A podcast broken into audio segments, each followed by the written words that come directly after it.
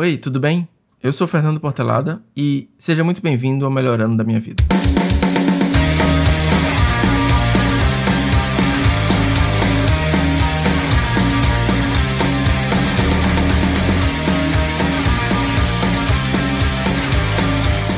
Hoje a gente vai falar sobre os quatro meses do Ravi e como foi a minha experiência nesse período da paternidade. Se você caiu aqui de paraquedas, mais uma vez, é importante que você acompanhe os outros episódios, eles seguem uma ordem cronológica. E começa pelo episódio zero, onde eu falo um pouquinho de mim, desse projeto e o que está acontecendo por aqui. Continuando do terceiro mês, eu não sei se você se lembra, mas foi quando a minha esposa, a Taíla, voltou ao trabalho e eu expliquei que na época ela estava dando aula em duas escolas e uma delas era muito perto de casa e a outra não. Então, a partir do quarto mês do Ravi, ela ia voltar a dar aula nessa segunda escola que era bem mais longe. Então, as segundas e quartas ela saía às seis e meia, mas agora às terças e quintas ela ia sair às cinco e meia da tarde. E aí a gente tinha uma nova camada de dificuldade para enfrentar, porque o Ravi sempre foi acostumado a dormir no peito. Ele mamava e depois ele ia dormir.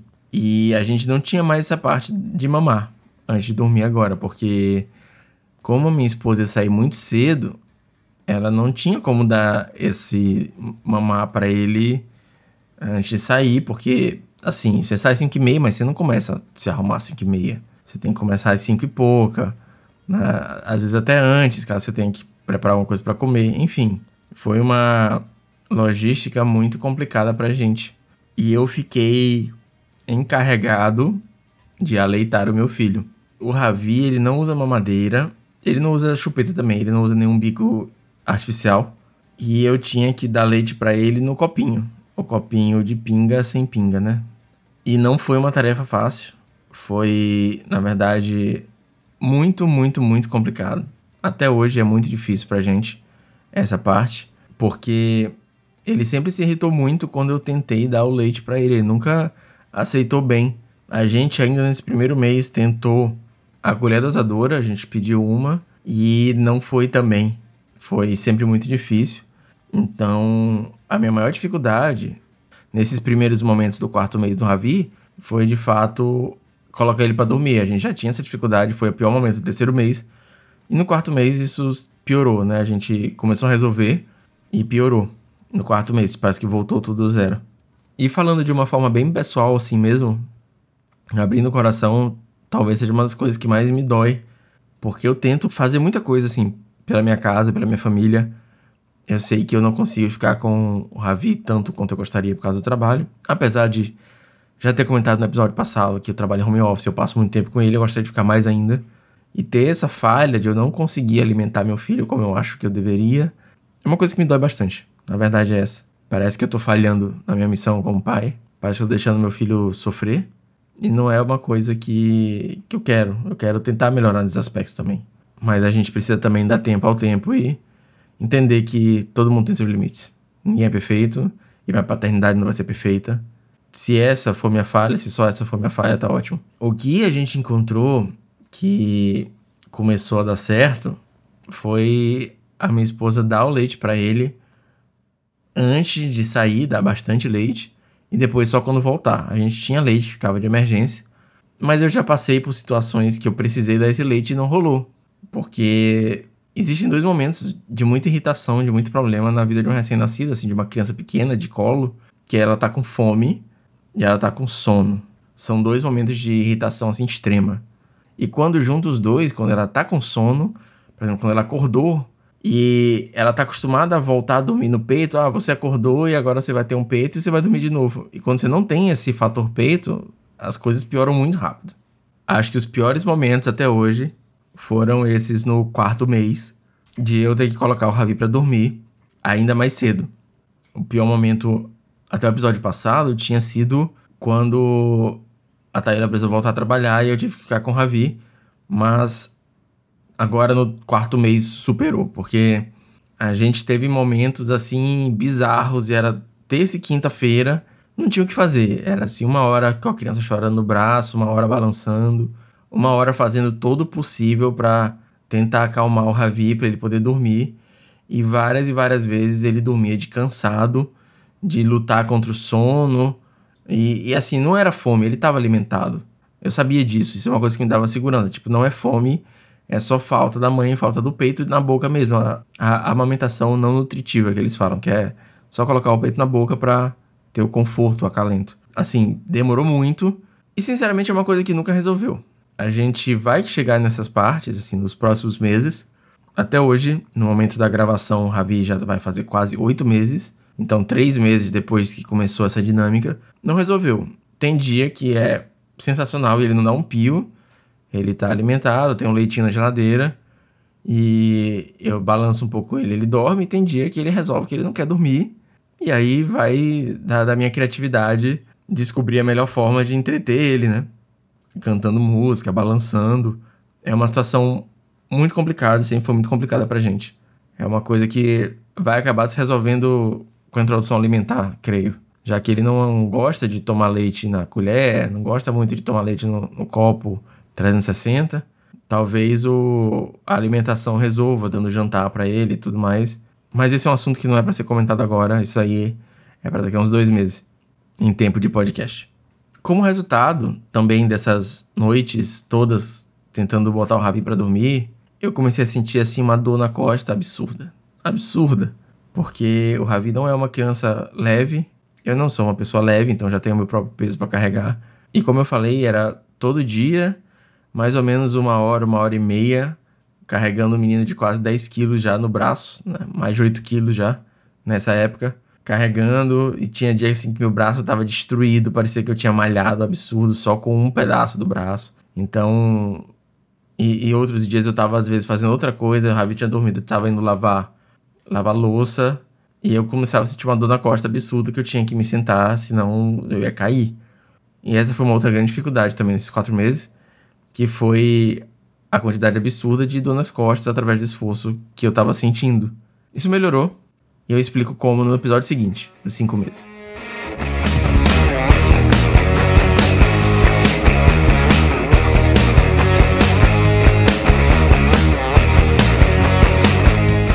Agora, para falar de coisa boa, nos quatro meses do Ravi, ele começou a desenvolver muito a personalidade dele. Ele começou a ter coisas que ele realmente gostava, ter coisas que ele não queria, então ele começou a ter brinquedos preferidos, ele começou a ter pessoas preferidas, ele começou a ter algumas coisas que ele gostava muito de fazer e algumas coisas que ele já não estava mais tão animado. Então, a questão dos brinquedos, ela é cíclica. Tinha época que ele estava gostando muito de brincar com uma bola que ele tem, que tem um chocalho dentro e tudo mais. Ele ficava entretidíssimo com essa bola. E com um livrinho da Disney que ele tinha também de morder e tudo mais. E tinha a época que ele tava atrás do elefantinho, que tinha um, um espelhozinho que ele se olhava quando levantava uma aba. E isso se repete até hoje. Os brinquedos, eles são cíclicos, então é até legal quando a gente deixa um ou dois brinquedos, assim, guardados da caixa, fora.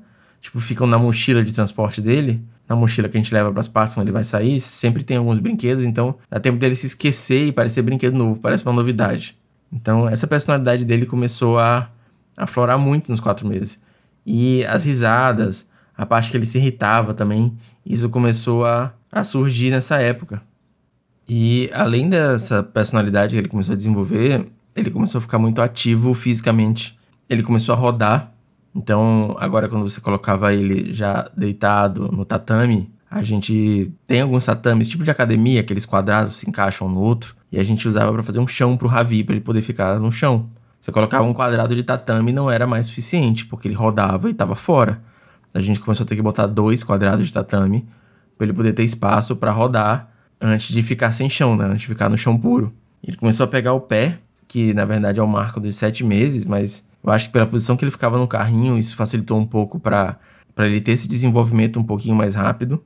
E fora isso, uma criança muito curiosa, tentando virar e pegar as coisas que estavam no alcance dele. Ele sempre teve essa gana de tentar alcançar as coisas todas e botar na boca e sempre foi muito ativo assim. E até hoje é. Acho muito legal que ele seja essa criança muito viva, muito alegre assim com a movimentação do corpo dele. E foi nessa época também que ele começou a receber algumas visitas. Ele conheceu os avós paternos, ele conheceu algumas outras crianças. Ele finalmente encontrou um outro bebê, mais ou menos da idade dele. Foi um, episódio muito legal. A curiosidade dele de ver que tem outras coisas parecidas com ele, né? Ele tá acostumado a ver só adulto. Ele conheceu a Olivia também, que é minha filhada. Foi estranho porque ela era uma recém-nascida na época, ela tava com um mêsinho. E ele já era uma criança grande de quatro meses, pesadíssima. Então, eles não puderam se encontrar muito. Mas foi bem curioso ver os dois, dois juntos também. Ele foi pela primeira vez no shopping e ficou maravilhado com as luzes. Tem umas fotos muito bonitinhas desse dia, dele hipnotizadíssimo. A gente entrou lá muito rápido, né? Porque pandemia, para comprar alguma coisa que a gente tava precisando, que eu não lembro bem o que era, mas a gente entrou, comprou e saiu e, te e teve que levar o Ravi. Ele ficou maravilhado, olhando todas as luzes, olhando tudo. O outro fato relevante também foi a vacina dos quatro meses. Eu já comentei que a vacina dos meses pares, ela geralmente é um pouco mais agressiva do que as outras, e a dos quatro meses foi também um pouquinho ruim. Foi melhor do que a dois meses, dessa vez a gente se preparou mais. Eu tava em casa, a gente fez tudo certinho de liberar o dia para poder dar apoio pro Ravi. E ele teve só um pouquinho de febre dessa vez, foi menos que da última, mas chorou bastante, ficou muito dolorido. E essa também é uma parte muito complicada, porque a gente não conseguia nem mexer nele direito. Ele tava na cama, e a gente ia mexer ele para um lado, ia mexer ele para o outro, e se mexia na perna, que estava super dolorido da vacina, ele já abria um berreiro e acabava se irritando e se incomodando. E foi uma parte bem ruim também.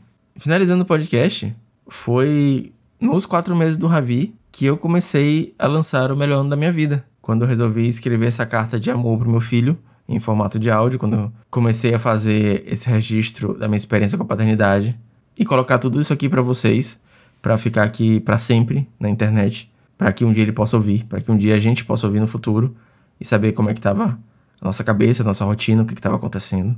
Obviamente são recortes, não dá para falar tudo, não devo falar tudo, mas em linhas gerais a gente sabe mais ou menos como é que tava e vai despertar outros gatilhos pra gente procurar fotos e rever ainda mais essas memórias. É muito gratificante compartilhar isso, é uma experiência muito legal poder gravar esse podcast é um projeto que eu me orgulho demais. E eu espero que no futuro o Ravi goste tanto de ouvir o podcast quanto eu tô gostando de fazer.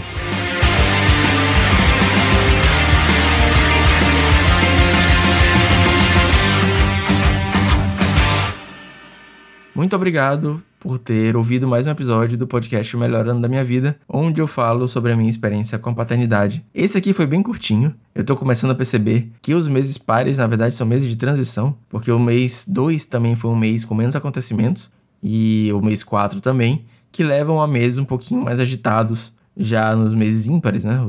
No quinto mês a gente vai ter algumas novidades que vão ser interessantes contar aqui também. E agora no sétimo mês, que é o que eu tô vivendo aqui, tá sendo o mês mais divertido de todos até agora. Spoiler! Caso você queira entrar em contato, você pode falar comigo pelas redes sociais. O Twitter e o Instagram são ambos ifportelada. Ou pelo e-mail, o melhorando podcast.gmail.com. Eu prometo que eu leio e respondo tudo. É isso, eu vejo vocês no mês que vem. Um abraço.